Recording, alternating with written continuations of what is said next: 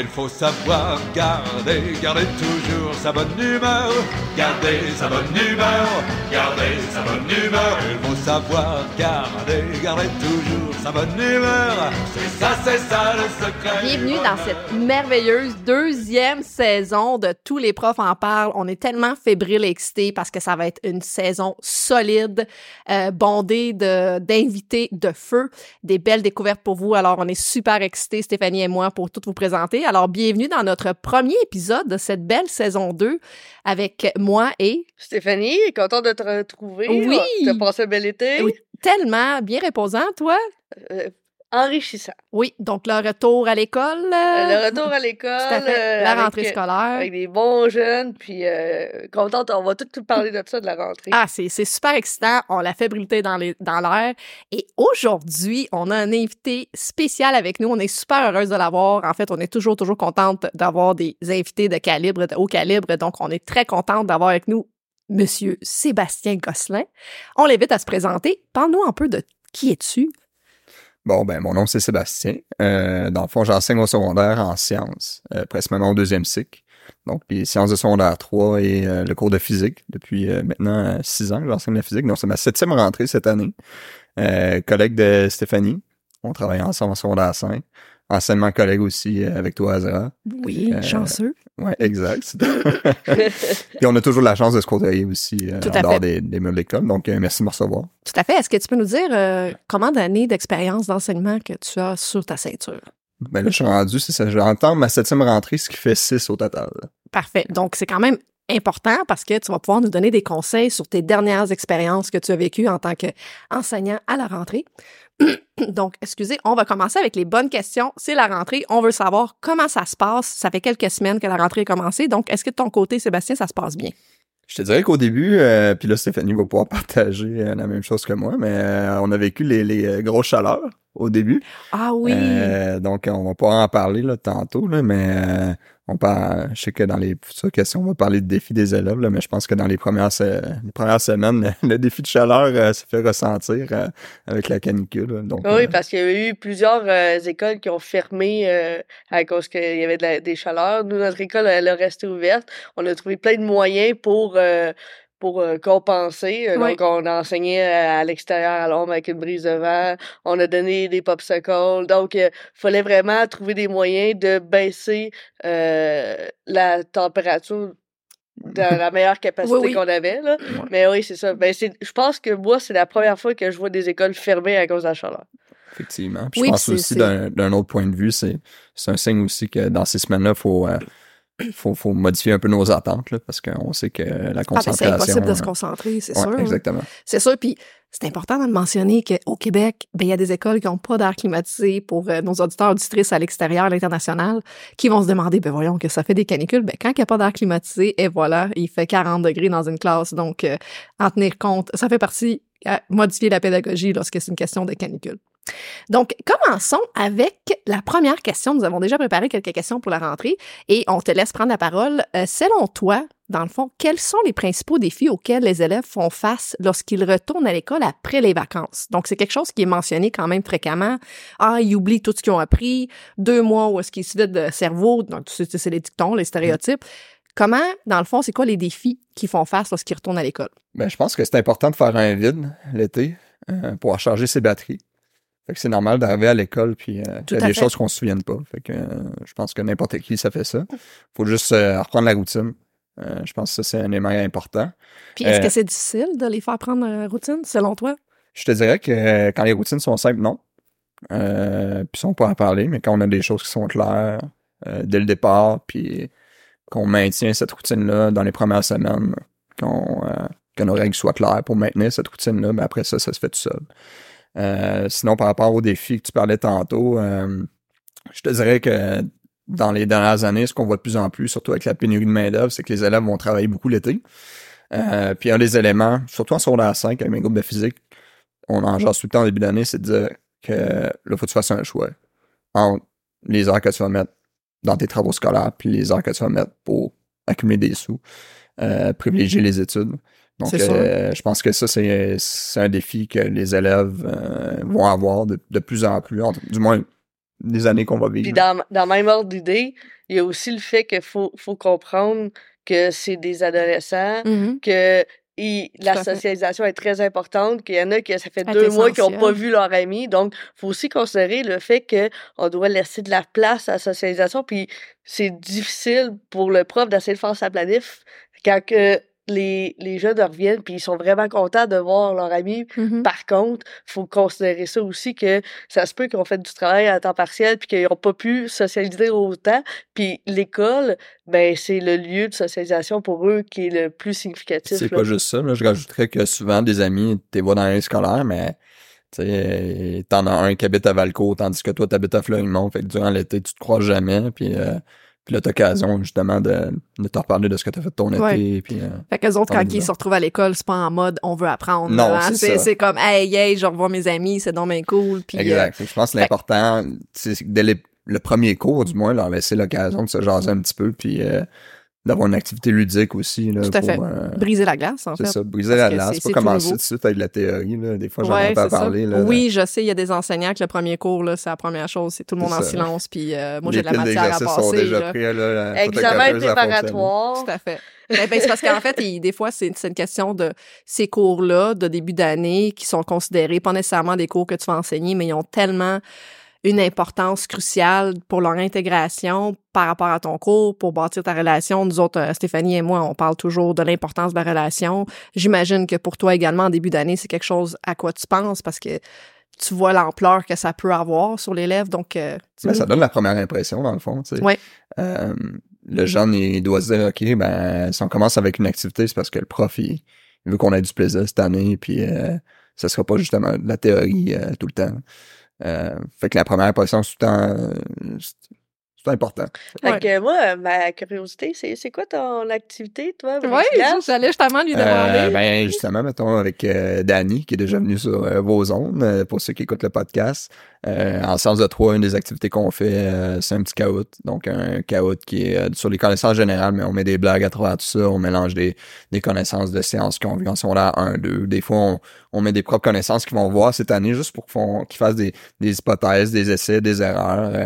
Puis là, ben, on peut prendre le temps d'en discuter un petit peu, là, mais l'objectif, c'est juste d'avoir du plaisir. Fait que t'as quand même la matière à travers ça, même si c'est une activité. Tu oui, fais une tu révision sans... léger. Exact. Oui, mais quand même, c'est déjà mieux. Donc, t'as as une façon d'intégrer... C'est ça. Fait que ça, vous faites ça le premier cours. Donc, euh, ça, ça implique quand même que les élèves, faut qu'ils aient leur, euh, leur ordinateur en classe pour Exact. le faire. Fait Mais tu sais, ça, c'est pas la première étape. Ma première étape, c'est le temps de. On salue, on prend nos places. Après ça, c'est de présenter un peu le, le fonctionnement du cours puis les règles. Sais, un peu le contenu aussi, tu sais, pour, bon, euh, c'est pour ça. voir les. J'attendais les règles. Moi, c'est ça, j'attendais. Les, les, les, les règles, super important. Comment euh, tu, euh, tu communiques tes règles à tes élèves dans tes premières périodes? En fait, euh, vu que je travaille avec Danny puis on partage l'ensemble un même local, ben on s'est consulté en- ensemble à savoir qu'est-ce qu'on veut dans notre local. Euh, au niveau de la propreté, du matériel scientifique, parce que les deux, on enseigne les sciences. Euh, Mais c'est bien que vous avez collaboré sur C'est l'élaboration des, C'est- des règles de classe, Moi, règles de j'adore vie, ça, en fait. avoir un, Ouais. un collègue dans son 3 parce qu'on peut se confronter euh, sur des idées, on peut bâtir des choses ensemble, puis dans le fond, notre petit code de vie, sais, oui, il y a un code de vie de l'école, mais il va y avoir des situations où que tu dois bâtir un peu tes propres règles. Tu sais, ta Mhm. classe, c'est ton lieu de travail, c'est c'est- c'est un un deuxième chez toi.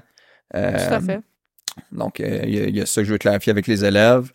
Euh, parler du contenu, parce que des jeunes vont ils se, se le dire OK, on a un cours de, de séance de secondaire 3, là, qu'est-ce qu'on va faire cette année? Est-ce que ça va être trippant, ça va être plus plate?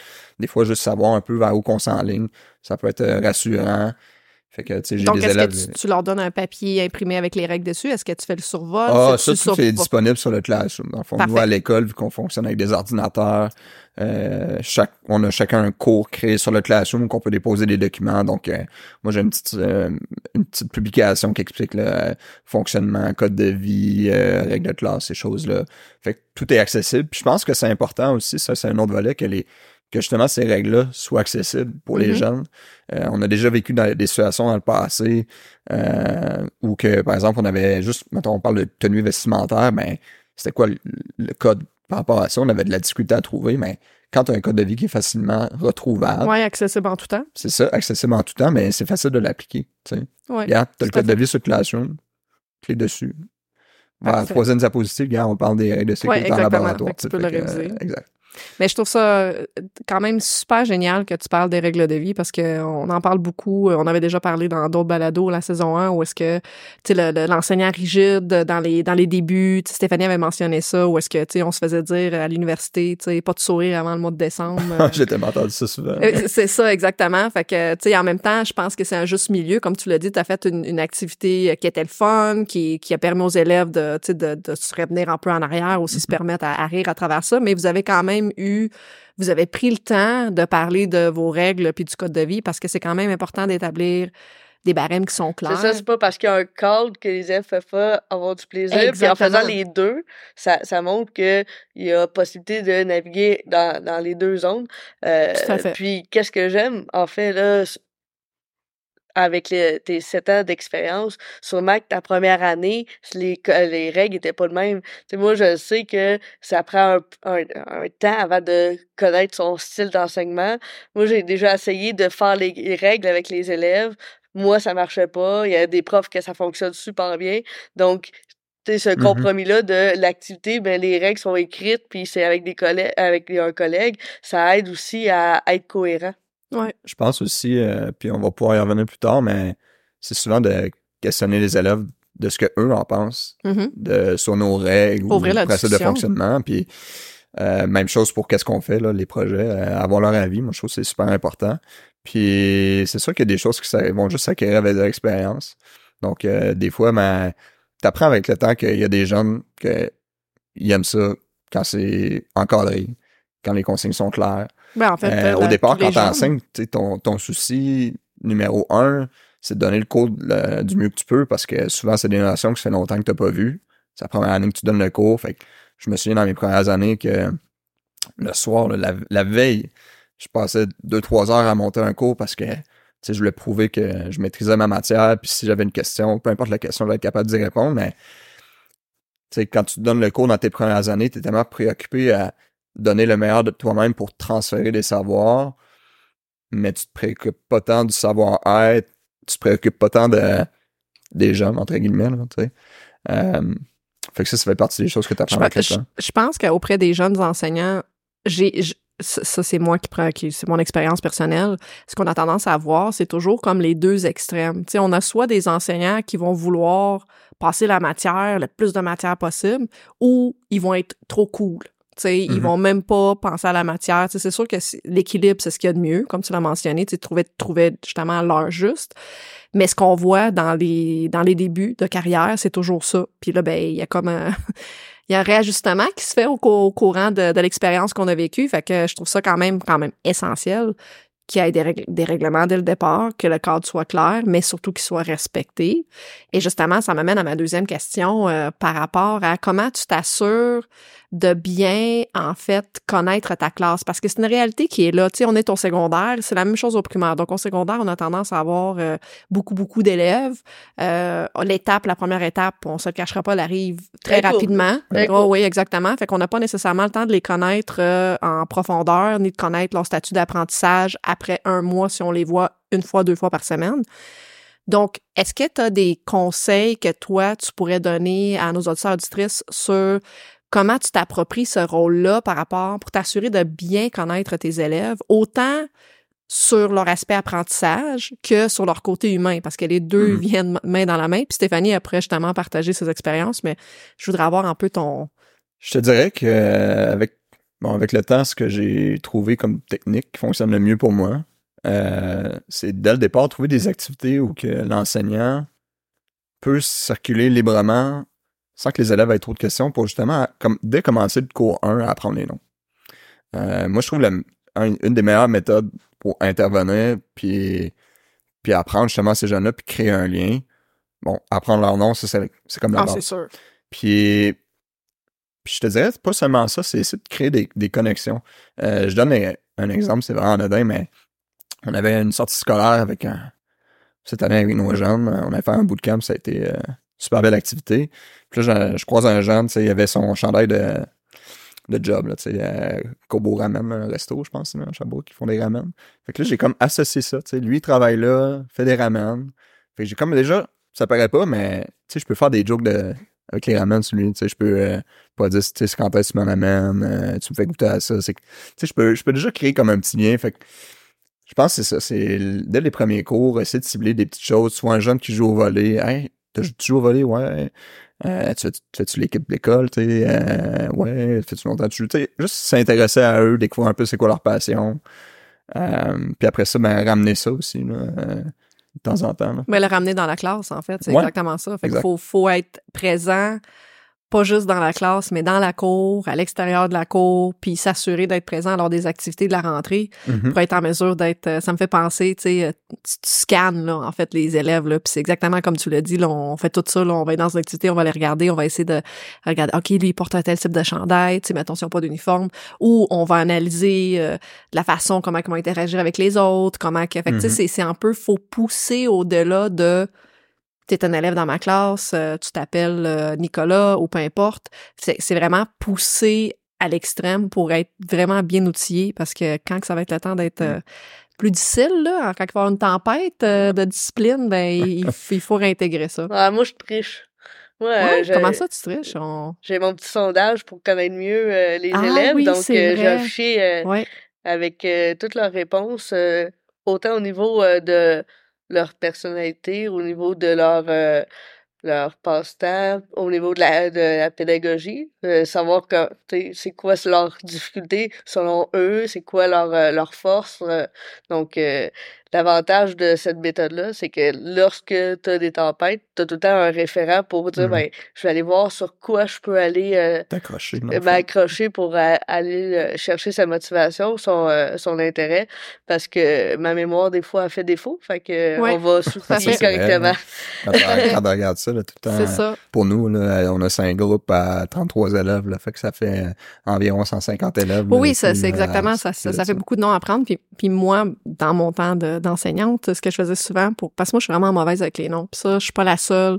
J'ai beaucoup de difficultés. Ben, je vais toujours prendre la technique de, euh, je vais leur demander de me dire leur prénom, puis de me dire un, un- quelque chose qui les représente, mais qui commence avec la même lettre que leur prénom. Fait que là, des fois, ça devient très comique parce qu'au courant de l'année, je vais plus me rappeler du mot qu'ils ont dit que de leur Ouais. prénom puis c'est pas fait que là des fois ils vont trouver ça drôle puis j'avais tendance moi j'étais enseignante de langue fait que j'avais beaucoup tendance à les faire écrire au début Euh, je pouvais leur donner une situation. Et là je voulais savoir comment qu'ils allaient prendre le rôle du personnage principal dans la situation et je le faisais parler. Fait qu'à travers leur écrit j'étais capable de cibler euh, deux aspects. Bien sûr l'aspect de comment ça va leur écrit mais en même temps connaître un peu leur personnalité parce que c'est eux qui se retrouvent dans le rôle principal du personnage. Et là je voulais voir comment les autres allaient interagir avec les autres personnages. Fait qu'il y y a vraiment différents moyens. Il y en a pas une façon qui est meilleure qu'une autre. Je pense que c'est vraiment une question de est-ce que tu tu te l'es bien approprié à toi à ton euh, ton rôle d'enseignant tu sais ta ta personnalité d'enseignant d'enseignante puis une fois que tu l'intègres ben c'est Mhm. facile Puis, tu sais, euh, moi, je finirais avec, euh, tu sais, d'année après année, t'essaies de changer les choses. Avant, j'avais la conviction que d'arriver au premier cours avec un plan de classe, ça m'aidait à apprendre les noms. Qui, chose, oui, aide. Je dirais que cette année, c'est un petit peu plus difficile pour d'apprendre les noms parce que les élèves changent tout le temps de place, mais a l'autre- avantage de les laisser choisir où, où ils veulent se placer, de voir un petit peu les dynamiques. Euh, qui Ouais, c'est travaille bien avec qui, euh, euh, qui est moins efficace avec qui, euh, c'est quoi les petites affinités, ces choses-là.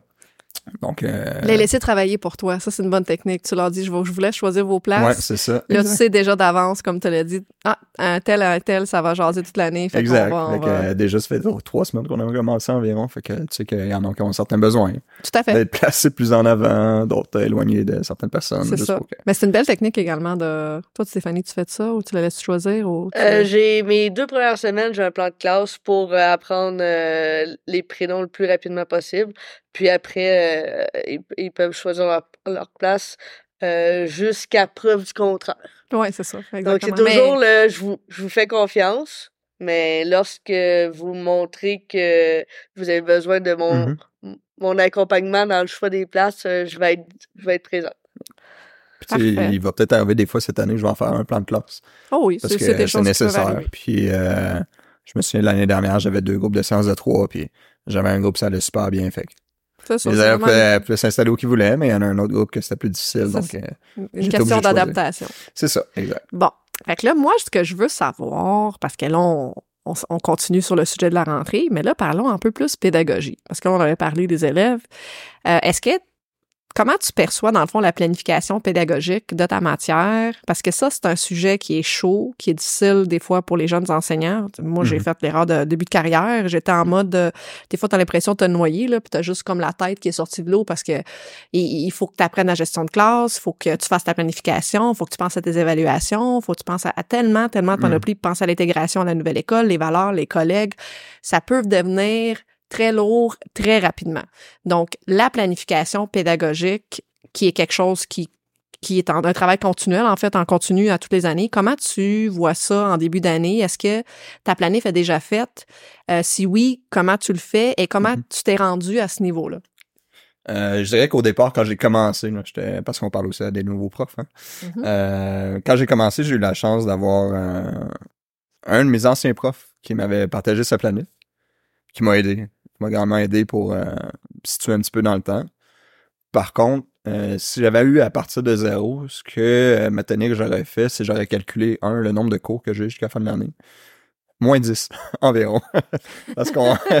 T'en Pourquoi moins- jamais assez. non, mais euh, pourquoi moins 10? Parce que, bon, les, vous pourrez témoigner, mais dans une année scolaire, tu vas tout le temps perdre en moyenne environ 10 cours pour euh, diverses raisons. Tu as Mhm. des élèves qui vont aller partir euh, activités. visiter des c'est ça, cégeps, ouais. t'as des activités, t'as des galas, t'as t'as ci, t'as ça.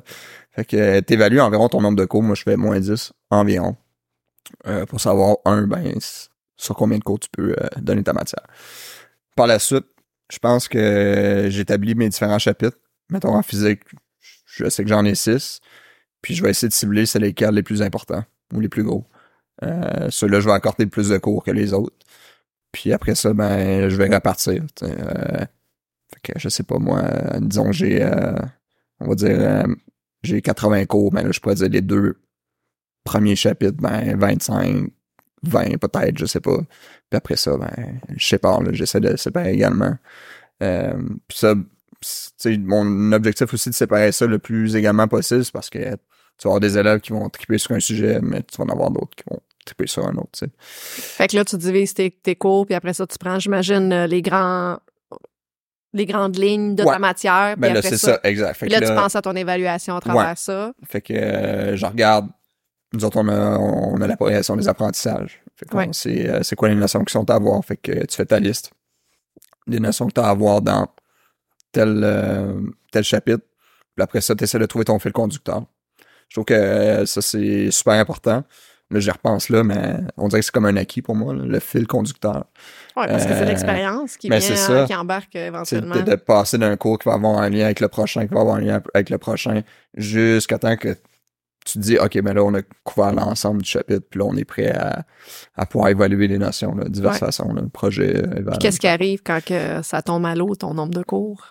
Ah, ben là, ça, c'est déjà arrivé, hein. euh, l'adaptation, tout simplement. Justement, c'est ça. C'est important de les euh, mentionner parce ouais. qu'il y en a des fois qui se mettent à paniquer parce qu'ils disent Hey, j'avais 10 cours pour présenter euh, Mhm. tel aspect de la matière. Euh, là, je tombe à 7. Je te dirais que dans les premières années, une gaffe que je faisais, ben, qui était pas une gaffe On Dans ma tête, mais- ouais. Ouais, un apprentissage. J'avais pas comme de période de révision.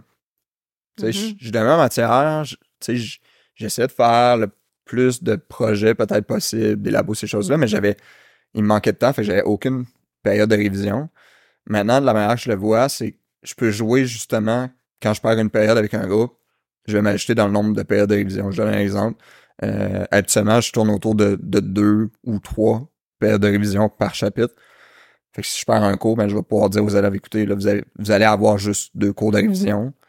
Euh, fait qu'au lieu de faire, mettons, les, les- je sais pas moi, les exercices 1 à 20, mais je vais aller cibler des Ouais. exercices en particulier. C'est bien que tu dis ça parce que sinon, tu peux toujours, toujours te- avec la récupération également, tu peux t'acheter. C'est bien que tu planifies tes cours de révision C'est ça. à travers tout ça. là. Puis tu veux pas, euh, tu veux pas non plus dire aux élèves, hey, là, parce que vous avez manqué un cours pour telle activité, ben vous, cette portion-là va être en devoir, tandis que les non, autres vont avoir ben du temps de classe. c'est sûr, c'est pas de, c'est, c'est- tu vas pas les avoir euh, non Ado. plus à travailler exactement. Toi, Stéphanie, euh, Euh, moi, la pédagogie, la, planification. euh, ma planification, en fait, euh, j'ai mon alignement pédagogique avec les évaluations que je veux faire, avec mes intentions. Euh, par contre, euh, je planifie pas euh, cours par cours euh, Mhm. parce que... Ça, je- c'est une erreur vais- de débutant. Moi? euh, de- non, je parle de quand tu commences, Ouais, tu c'est ça. planifies cours par cours En parce que fait, c'est comme en que- mode survie. Tu ouais, sais. Je trouve que c'est important de s'ajuster à la vitesse des élèves. Tout à fait. Euh, je suis pas un prof qui prône euh, les nombreux devoirs. C'est-à-dire que j'aime beaucoup mieux donner plus de temps en classe pour euh, travailler euh, des concepts, euh, des compétences versus les finir en devoir. Donc, euh, j'ai mes idées claires de qu'est-ce que je veux arriver avec un certain nombre de temps.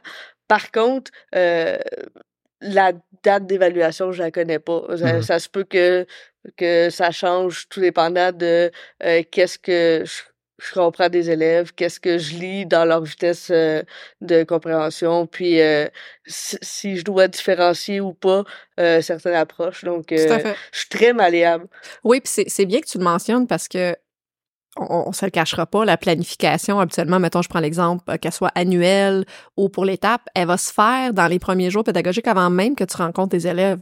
Fait que des fois, il y a des enseignants qui vont justement, tu sais, avoir quelque chose qui va être coulé dans le béton sans nécessairement connaître le niveau d'apprentissage Mhm. de leurs élèves, l'énergie, la chimie qui joue. Tu vas avoir des profs que dès jour 1, ils ont déjà les dates de tous les, les examens jusqu'à la fin de l'année. C'est ça, puis ils ont même pas pris le temps de palper l'énergie ou le niveau de connaissance parce que d'expérience, on se le cachera pas, il y a eu des niveaux qui étaient exceptionnellement forts, il y a eu des niveaux qui avaient eu beaucoup de défis, donc c'est il fallait acheter Ouais, ça automatiquement la dépend des matière. années, ça dépend de la Exactement. y ça a dépend Plein de facteurs. Ça, ça dépend aussi, euh, euh, si on prend la- l'exemple de la chaleur euh, des, des, Oui. dernières semaines, mais Ben, ça t'a retardé dans j'ai j'ai pas réussi à, à faire exactement qu'est-ce que je voulais. Je me suis adaptée, mais je suis, je suis déjà en retard, entre guillemets, euh, par rapport à une planification que j'aurais prévue. Mais l'avantage d'être très malléable, c'est que j'ai beaucoup moins Mhm. de stress. Je suis comme, ah, d'accord, En je vais, je, je vais l'ajuster.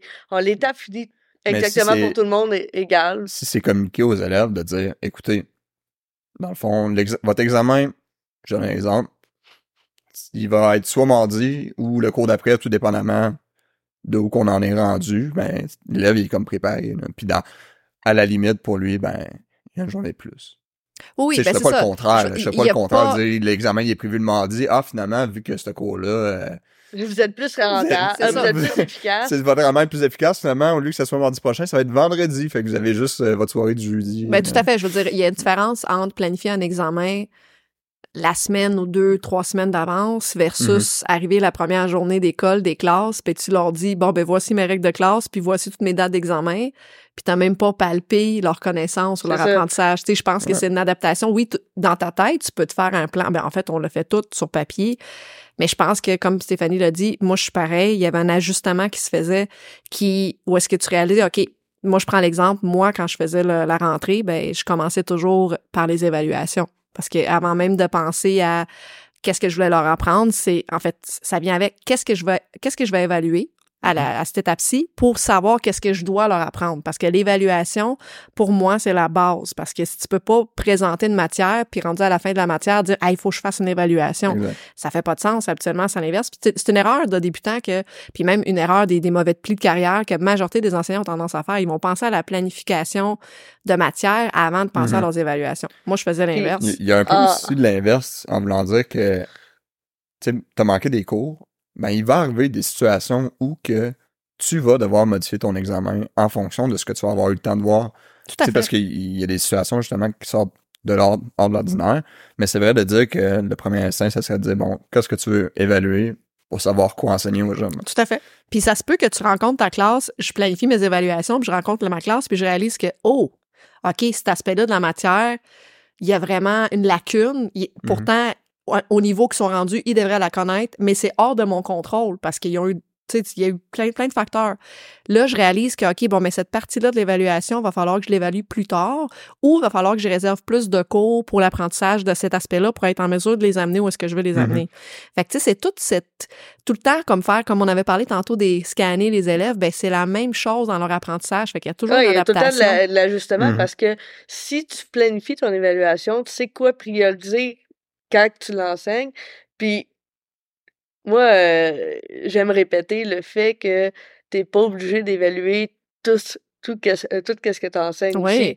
Sais, ça se peut qu'il y ait des notions que tu- finalement tu te dis, ah, ça, ça va bien, puis que tu avais planifié l'évaluer, tant mieux, mais ça se peut que ça aille bien, puis que tu avais planifié pas l'évaluer, puis c'est correct aussi. Ça, ça, ça me fait penser. Là, c'est pas être contre mes collègues, là, mais des Oh, situations. on non, mais des, hein. des situations qu'on avait des élèves qui arrivaient en retard nos propres cours parce qu'il y avait un examen dans une autre matière qui Ouais. était trop long parce que le prof voulait justement évaluer tous les concepts qu'il y avait eu dans le chapitre au lieu d'en choisir quelques-uns, comme tu Tout l'as dit, euh, Stéphanie. Donc, je suis d'accord avec toi là-dessus. Mais Puis euh, une autre technique que je peux partager, je dirais que on va s'entendre que la première année qu'on donne un cours, c'est jamais la perfection. Donc moi, avec les années, l'outil que je, je, je prends pour m'aider justement dans ma planification, c'est que je mets tout un petit document par chapitre qui est les changements à faire pour l'année prochaine. Donc, euh, je lis telle activité. Non, t'as tel numéro, il est pas clair, faut que je les change. Ou euh, ah, ce cours-là euh, beaucoup trop long, il va falloir que je trouve un moyen de soit les tirer sur deux cours ou vraiment séparer en deux cours distincts avec telle notion dans le premier cours, telle notion dans le deux. Fait que ça, c'est des choses que je fais durant les dernières années. Je me, laisse beaucoup de notes pour l'année d'après pour justement perfectionner mon cours. Moi, j'ai même abandonné des activités parce que finalement, euh, j'avais mis plein de temps dans la planification, puis je pensais que ça allait vraiment bien fonctionner, puis ça a été un flop. Mais je trouve que c'est euh, c'est correct de, de dire, bon, ben, peut-être que cette activité-là, c'est. J'ai eu moi, plus je- de plaisir à le planifier que les élèves l'ont fait. Ouais. Moi, je veux, euh, je veux revenir sur l'aspect de collègue. Là. Je, je- j'ai ouvert une porte. euh, je veux. En fait, c'est c'est bien que tu l'as mentionné parce que on parle souvent d'élèves. En fait, on parle toujours d'élèves. C'est c'est notre passion, c'est ça, être enseignant. Mais on parle pas beaucoup de ce stress professionnel qu'on peut vivre lorsqu'on arrive dans une nouvelle école ou qu'on est déjà dans une école. Et là, faut bâtir des liens avec des collègues parce que ça reste que des enseignants, c'est des êtres humains.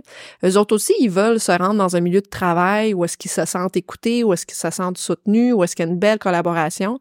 Puis euh, heureusement, c'est c'est pas votre cas, mais c'est c'est la réalité du terrain. Euh, des enseignants vont se retrouver dans les milieux toxiques où est-ce que des fois le, le partage ne se fait Mhm. pas entre enseignants, c'est très froid. Puis ceci, ça a un impact direct sur leur Sur la qualité ça, ça professionnelle. rentre dans le sujet de la rentrée. Tout à fait. Donc, euh, un enseignant qui arrive dans une école, puis toi, tu avais mentionné, en fait, on s'est- on s'était parlé euh, à un autre moment donné, puis j'ai beaucoup apprécié quand tu avais parlé un peu de quand tu avais ton travail étudiant, puis tu avais une personne qui était moins appréciée dans l'équipe, puis que toi, tu avais décidé de prendre les devants. Fait que j'aimerais ça que tu partages un peu, parce que je pense Ouais. que ça peut être très utile.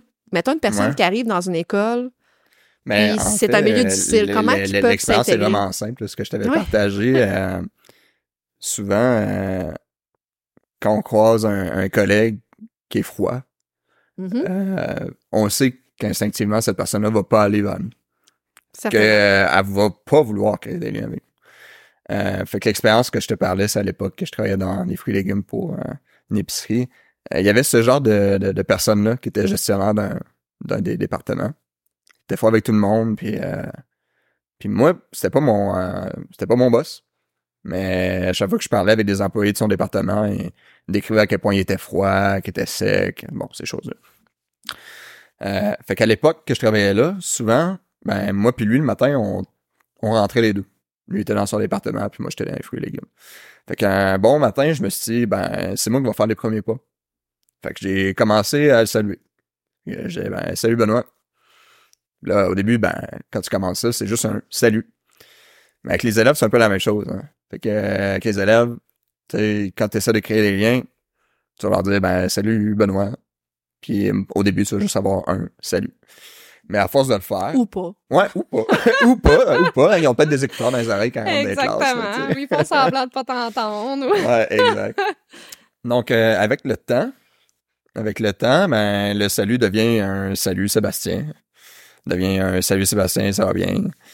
Puis euh, jusqu'au jour quand je te contais ça, que j'avais j'étais parti pendant quelques mois pour un stage euh, à l'université. Fait que j'avais demandé d'arrêter de travailler pendant ce petit mois-là pour mettre de l'énergie plus sur mon stage. Quand j'étais revenu, il était vraiment content de me voir. Puis il m'a demandé où j'étais parti, comment j'allais. euh, c'était comme la première fois qu'il était euh, autant souriant puis content de me voir. c'est comme là que j'ai réalisé que le crime, si, euh, s'il venait vers moi de cette façon-là, c'est parce que c'est moi qui avais initié ça Oui, depuis, tout à fait. T'avais depuis des semaines. cultivé, là. t'avais De- cultivé euh, C'est Tout ça, à fait. exact. le positivisme. Tout à fait. C'est ça. Puis, T'as- euh, T'as dans les, resté dans- constant dans, dans... Ouais, exact. Puis dans les dernières années, avec les élèves, ben, j'ai réfléchi à cette situation-là, puis je me suis dit, c'est carrément la même chose. Ouais, on a toujours des élèves un peu plus froids que finalement, C'est ça. beaucoup de, de personnes abandonnent le Ah, il Mhm. veut rien savoir de moi, mais j'aime bien euh, l'histoire là, Oui, c'est... c'est- c'est- c'est- de- en étant euh, persévérant, puis cohérent, puis ah, tout le temps avec le sourire, ben, Mhm. Mais je pense aussi, euh, si je me compare à l'époque que j'étais élève, il y a comme un... Comment je pourrais dire ça? Les jeunes pensent que quand tu vas parler au prof, en tout cas, moi, la manière que je percevais, c'est que si j'allais parler au prof, ben... tu Pas que je cherchais avec le chouchou, euh, Ouais. tu sais, c'est pour ça que je restais un peu dans mon coin puis je faisais mes affaires. Tu sais, je voulais démontrer que j'étais capable de me gérer par moi-même puis j'avais pas besoin du prof, mettons. Mais quand tu te places de l'autre côté, c'est justement ces jeunes-là que tu veux aller créer un lien.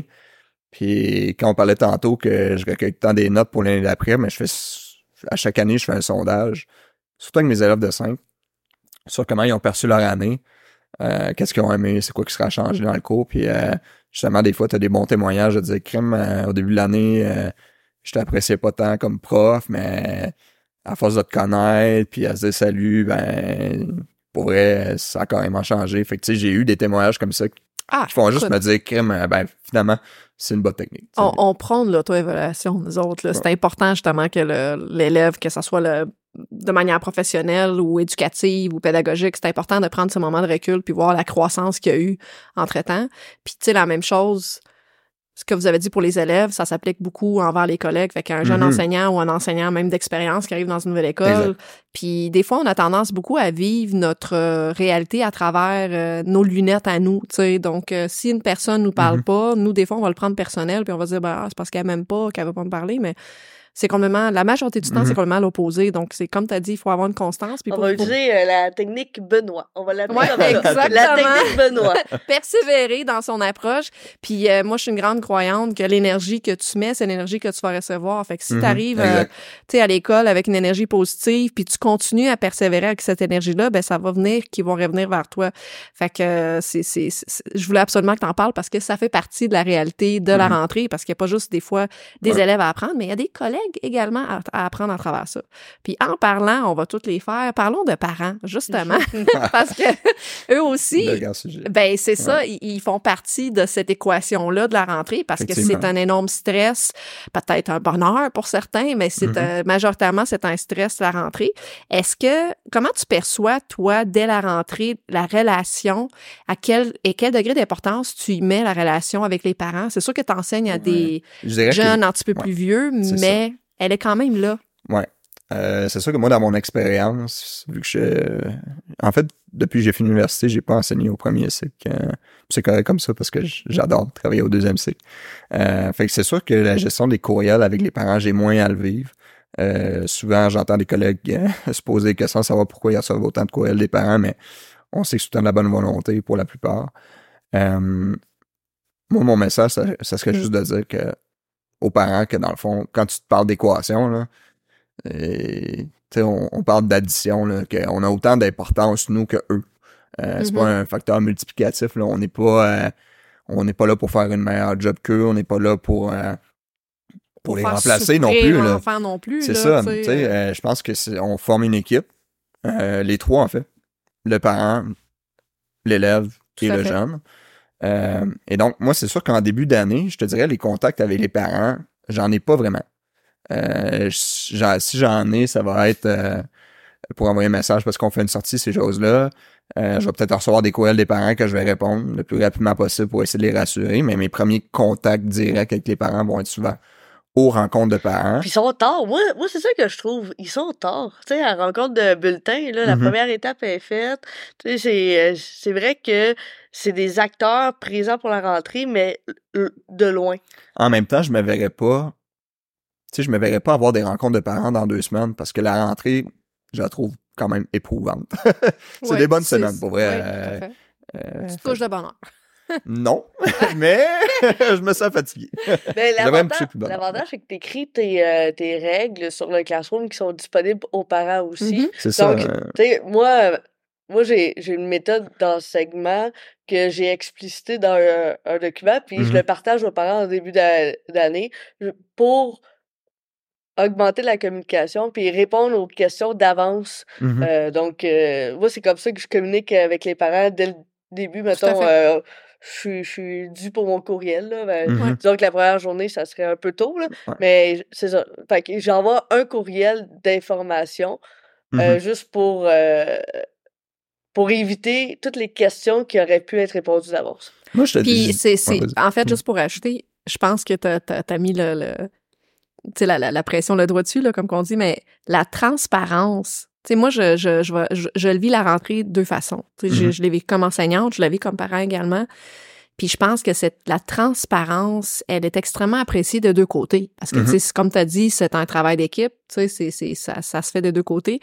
Puis je pense que moi, ce que je, je faisais beaucoup, c'est que j'étais extrêmement transparente parce que je leur partageais, en fait, tout ce que je faisais dans ma classe, les différentes activités qui se faisaient, la matière qu'elle a été enseignée, la manière que la matière allait être enseignée, puis ce qui est attendu Mhm. également de la part de l'élève. Donc, je faisais quand même un code de vie à l'inverse, dans le sens que je m'attends à ce que l'élève euh, soit euh, motivé, ben pas motivé, mais dans le sens qu'il soit, Soit actif, engagé. exactement actif dans ses, Ouais. engagé dans ses apprentissages. Et je partageais ça avec les parents dès la rentrée pour être en mesure de justement leur ressortir Mhm. cette feuille-là, puis dire, ben écoutez, je vous ai partagé ce que je m'attends de votre enfant et voici les preuves ou les traces que j'ai prises au courant de, tu sais, quand c'est une Mhm. rencontre de parents ou que ce soit. Fait que là, on, ils ont, c'est quelque chose de clair parce que les autres, ils savent pas nécessairement ce qui se passe dans une journée. Puis encore là, ça revient un peu aux lunettes, là. Ils, leur ils ont leur vision. à D'améliorer eux. la conversation pour Vraiment. aller vers Mhm. quelque chose de beaucoup plus positif, de beaucoup plus euh, réel pour eux, de dire ah oui, je m'en souviens. Donc Vraiment. on peut on peut bâtir quelque chose au lieu juste de aller euh, vers euh, l'attaque ou Tout à euh, fait. Puis, tu sais, mettons, on prend l'exemple de, c'est exactement ça, tu, on, on- on l'a déjà vécu, là, d'autres, ah, mon enfant, il est comme ça, ah, il est jamais comme ça chez nous. Mais ça, ça peut être un petit peu amené un peu, justement à une friction où est-ce que les gens vont dire, ben, moi, dans ma classe, c'est comme ça. Moi, je le Mhm. disais tout le temps, ah oui, mais parlez-moi-en comment qui est chez vous. Puis là, je sortais une feuille, je prenais des notes, je disais, Ah, OK, bon. parfait. Comment ça se passe, cet- cet aspect-là? Fait que là, tu vois qu'il y a une ouverture de coopération au lieu de dire, ah ben moi dans ma classe il est comme ça euh, Mhm. c'est comme si ça n'a pas d'importance comment il est à la maison et vice versa mais je pense qu'en tant que pédagogue autant qu'on est excellent avec les élèves on, on a aussi cet avantage là avec les parents où est-ce qu'on peut justement ouvrir la discussion fait que justement prendre des notes puis dire aux parents ben on travaille ensemble fait que ah oui Ouais. il est comme ça chez vous parfait on va prendre des notes tu sais, quand t'es, en plus, on, parle de, de rentrée, mais, et tout ça, là, mais les nouveaux profs, moi, je me souviens quand j'ai commencé que c'était un stress, écrire aux parents ou appeler. oui Parce que, euh, on dirait que t'as peur de te faire juger sur les techniques que tu vas utiliser. Euh, tu sais, t'es, t'es nouveau, fait que t'es dans le début vingtaine, puis là, tu, tu sens que tu vas te faire juger par des gens qui, ben ça c'est fait longtemps qu'ils ont des enfants, qui, qui est là oui c'est ça. qui, qui les qui ont appris à les gérer avec le temps. Euh, mais je pense que c'est ça, c'est que en communiquant avec les parents, c'est de leur faire réaliser qu'on on est une équipe.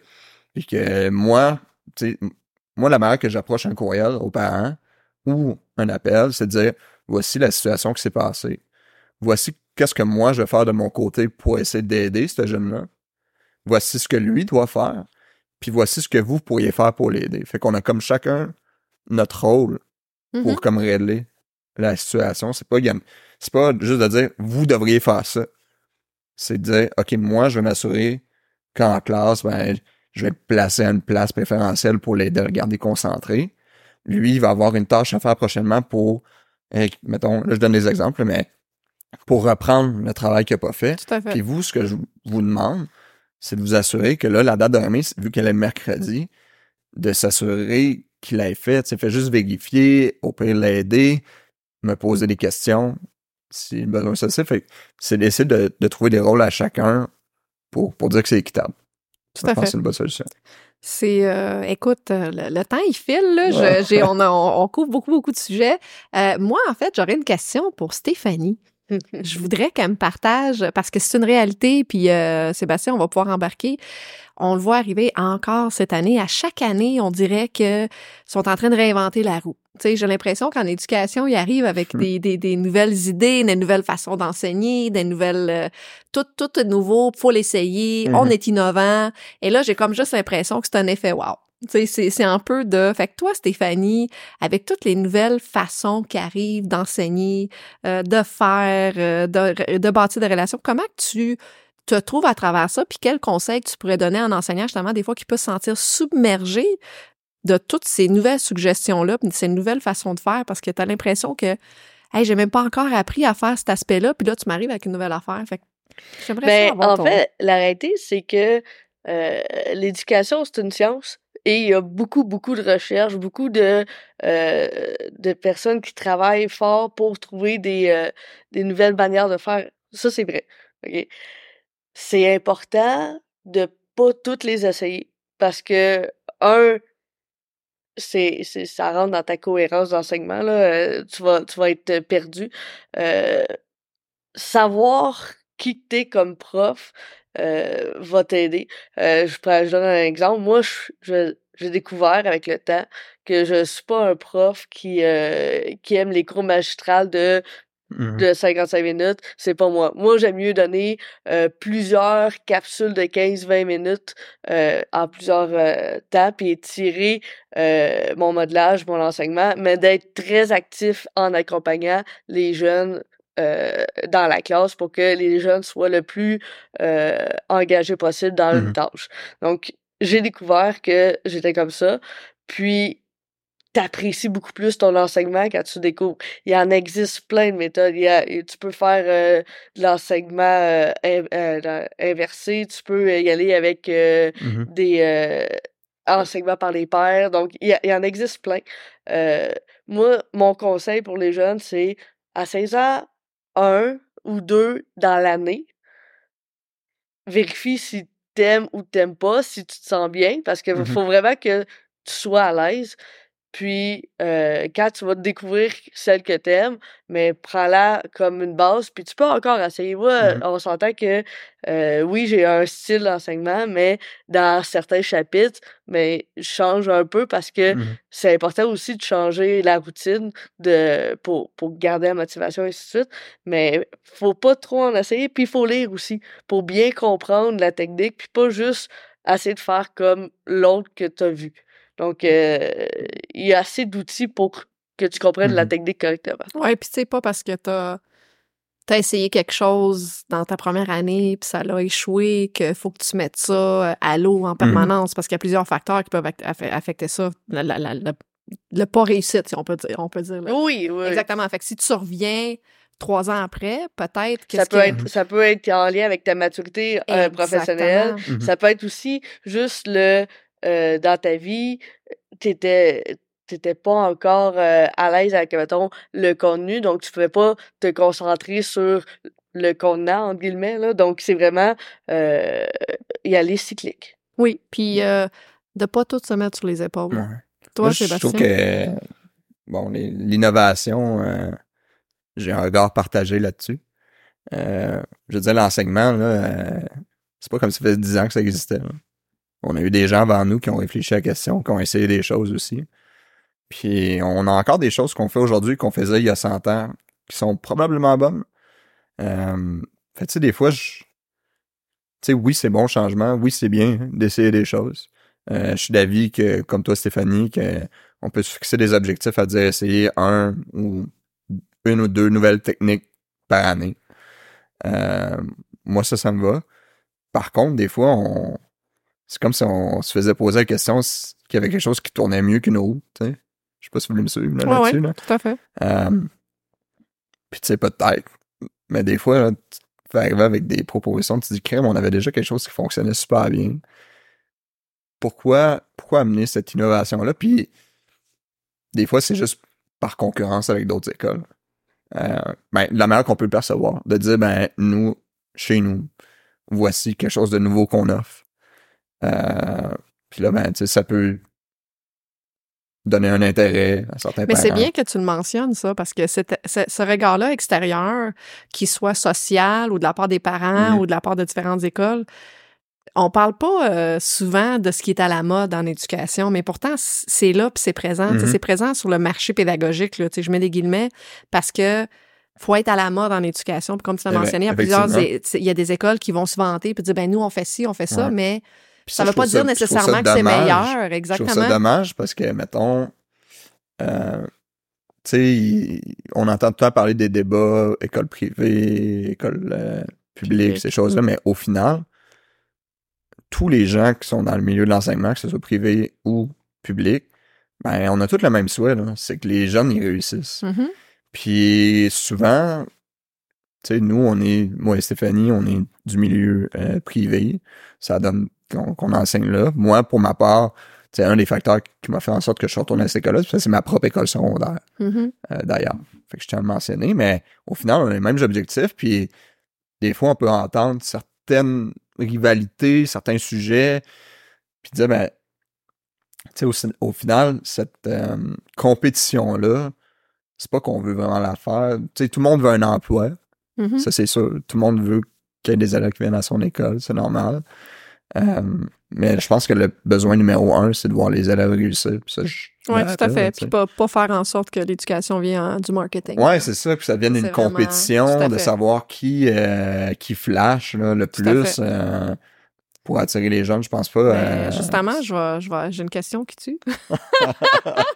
Ben, y en- a-tu la, petite- la petite chanson? là? Exactement.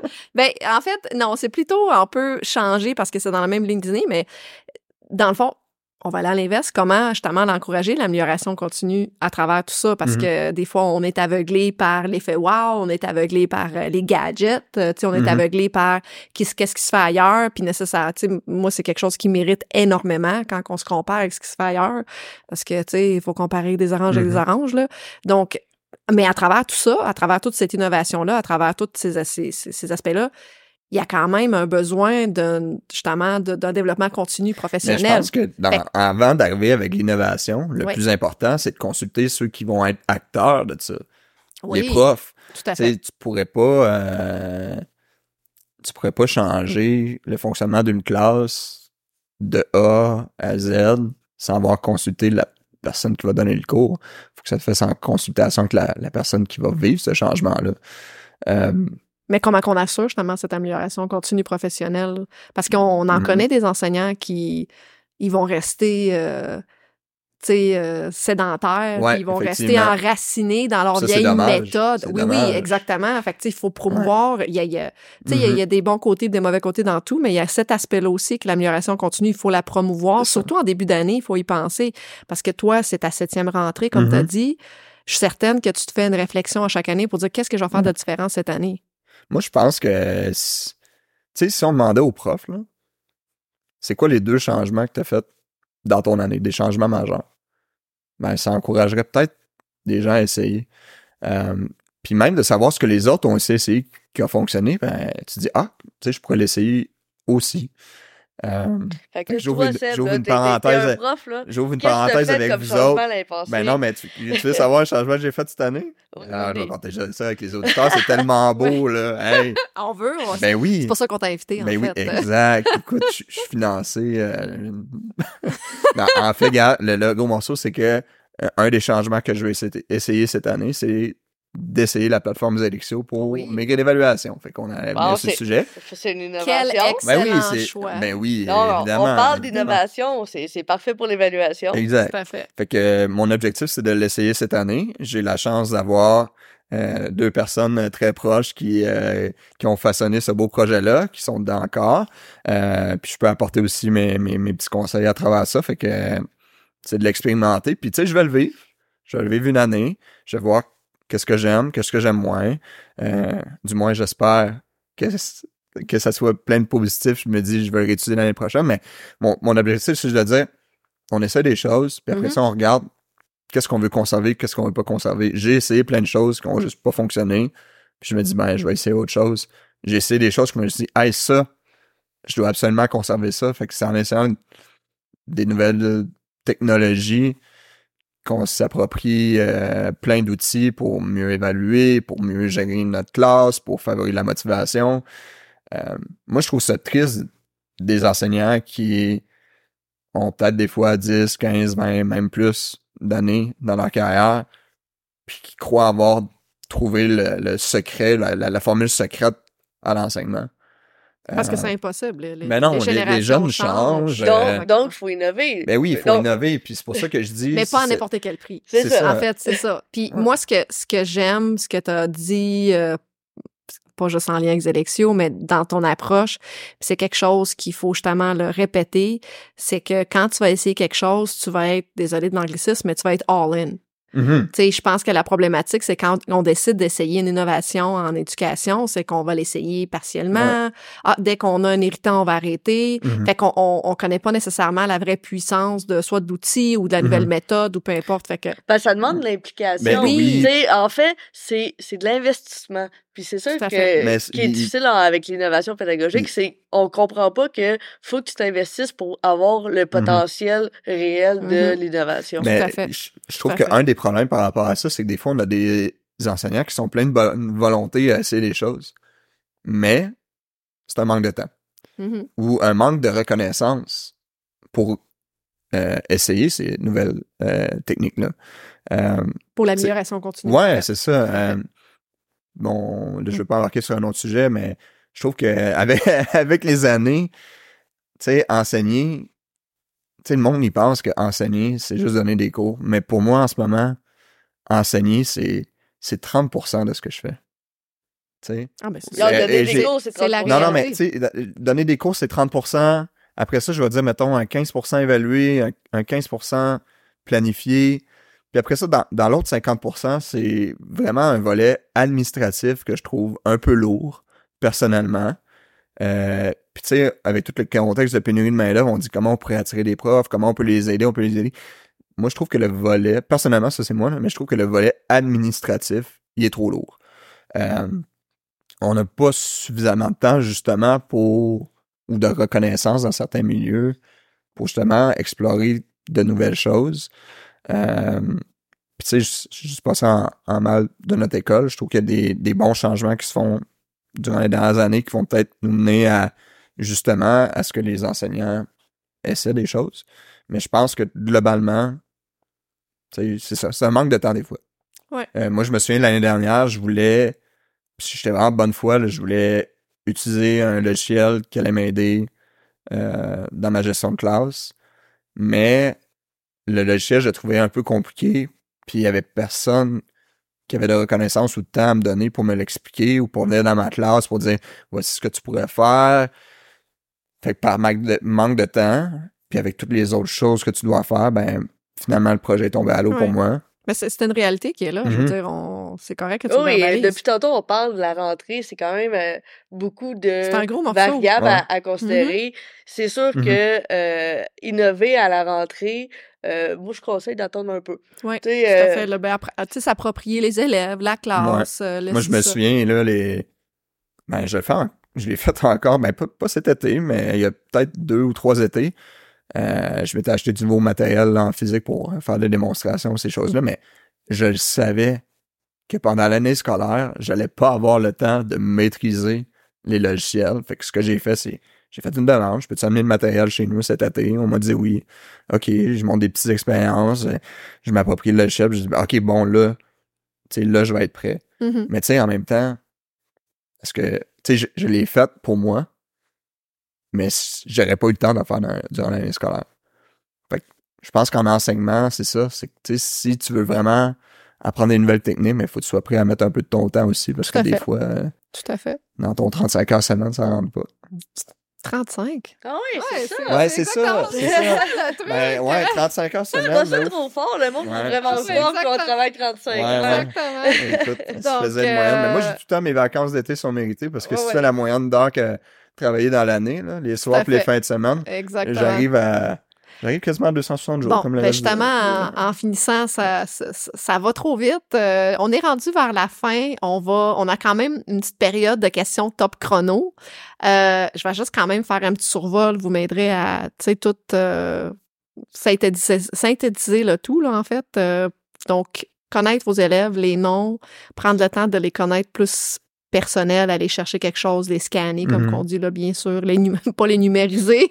J'allais dire l'entretenir. Exactement, l'entretenir, euh, faire sa planification, euh, tu sais, vraiment penser à tout, l'évaluation, Mm. les cours qui sont enseignés, s'adapter à travers ça.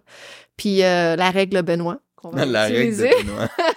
la J'espère que entendre ce persévérance. podcast. Exactement, la persévérance à travers tout ça euh, qui est essentielle, puis amener de l'énergie positive parce que on le sait que c'est c'est demandant, c'est exigeant une rentrée, euh, en fait sur tout Mhm. le monde, puis bâtir une relation de transparence et de communication avec les parents ainsi qu'avec l'élève et ses collègues. Je pense que c'est vraiment une belle façon de bien partir son année.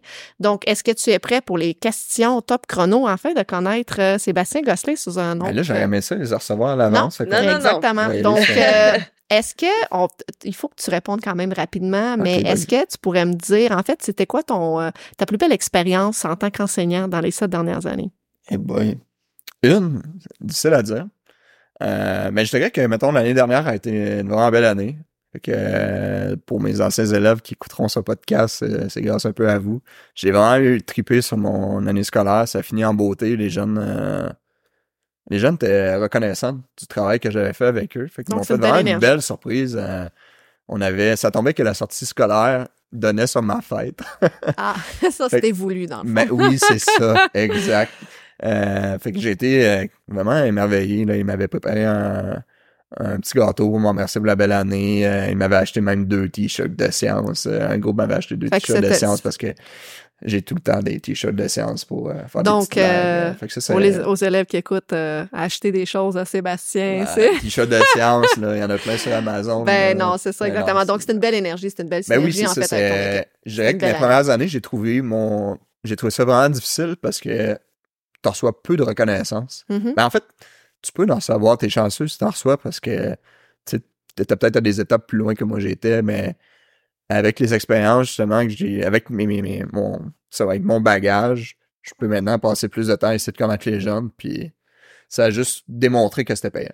Ça, que, que ça servait à quelque chose. C'est essentiel, justement, la relation. Euh, Je le fais pas pour est- recevoir des t-shirts C'est ça, exact. Juste pour que ça soit Il y a clair. des tâches aussi. Tout à Puis, fait. euh, des Tout à fait. Tout, tout, tout. Euh, Dis-moi, euh, quelle est la qualité que tu apprécies le plus chez les autres? Euh, sans humour, euh, je dirais. euh, ouais, sans humour, là, euh, faire des blagues, être capable de d'être sérieux quand c'est le bon moment, être capable de, Parfait. de décrocher quand c'est le bon moment. Puis quel conseil donnerais-tu à ton jeune enseignant, toi? Euh, si j'avais à refaire, mettons, mon parcours, euh, justement, c'est un des secrets, c'est d'entretenir, en- d'entretenir le lien avec le jeune. Euh, essayer de trouver justement des petites astuces qui, comme toi tu dis, Stéphanie, tu leur donnes un petit sondage pour après ça savoir comment les accrocher d'une manière, mais je pense que ça, c'est le secret. Créer des liens le plus rapidement possible. Euh, plus vite que c'est fait, plus vite que c'est facile de gérer sa classe. C'est Plus vite que t'as le- du plaisir aussi. sort souvent, hein, Stéphanie? c'est c'est, incroyable. C'est le secret, c'est la Tout à clé. fait. Ouais. La Puis, clé de la euh, gestion, la clé euh, de l'amour de l'enseignement. Tout à fait. Ouais. Puis pour terminer, quel type de personne t'inspire le plus? Ah, c'est bon ça, comme question. Écoutez, C'est euh, c'est moi qui l'ai je peux pas, je peux pas, euh, je peux pas vous nommer une des deux, l'autre serait jalouse. Non, je vais nommer un ancien collègue qui, euh, qui a pris sa retraite. hein. Ah oui. On espère oui, qu'il oui, écoute le podcast, mais peut-être pas, dans le fond, parce qu'il a oui. vraiment décroché. fait que Jean-François Dany, qui a été un ancien du Salé, qui a été votre collègue aussi. Euh, je trouve que ça a été euh, une personne vraiment inspirante pour moi, qui m'a aidé euh, dans mes débuts. Ah, ça a été un mentor pour Ouais, toi. vraiment. là. Vraiment, on partageait le même bureau. Fait qu'on avait des situations, elle était là pour me donner des conseils, puis aussi faire réaliser des fois que, tu sais, aussi que l'enseignement, ben, c'est une job comme une autre, là. Fait que, euh, faut apprendre à décrocher C'est- aussi. C'est un, euh, un bel hommage. euh, Ouais, que vraiment, tu- vraiment. Tu donnes à ton euh, mentor. euh, fait que, Non, non, ben, Écoute, on voudrait te remercier, Stéphanie et moi, pour euh, ton temps que tu nous as accordé. On est super heureuse de t'avoir reçu sur le podcast, puis euh, au plaisir de te recevoir dans un prochain. Euh, à toutes nos auditeurs auditrices, on est super excités encore pour la saison 2. Beaucoup euh, de, de belles entrevues qui s'en viennent prochainement. Puis euh, bien sûr, pour tous vos besoins en évaluation, allez voir zelexio.com, puis allez au-delà d'une simple note. Merci à tout le monde. Voilà, Merci. Merci pour l'écoute. Merci. Mais c'est tant mieux, tant mieux, tant mieux, car elle pourrait tout aussi bien en avoir deux. Il faut savoir garder, garder toujours sa bonne humeur, garder sa bonne humeur, garder sa bonne humeur. Il faut savoir garder, garder toujours sa bonne humeur. C'est ça, c'est ça le secret.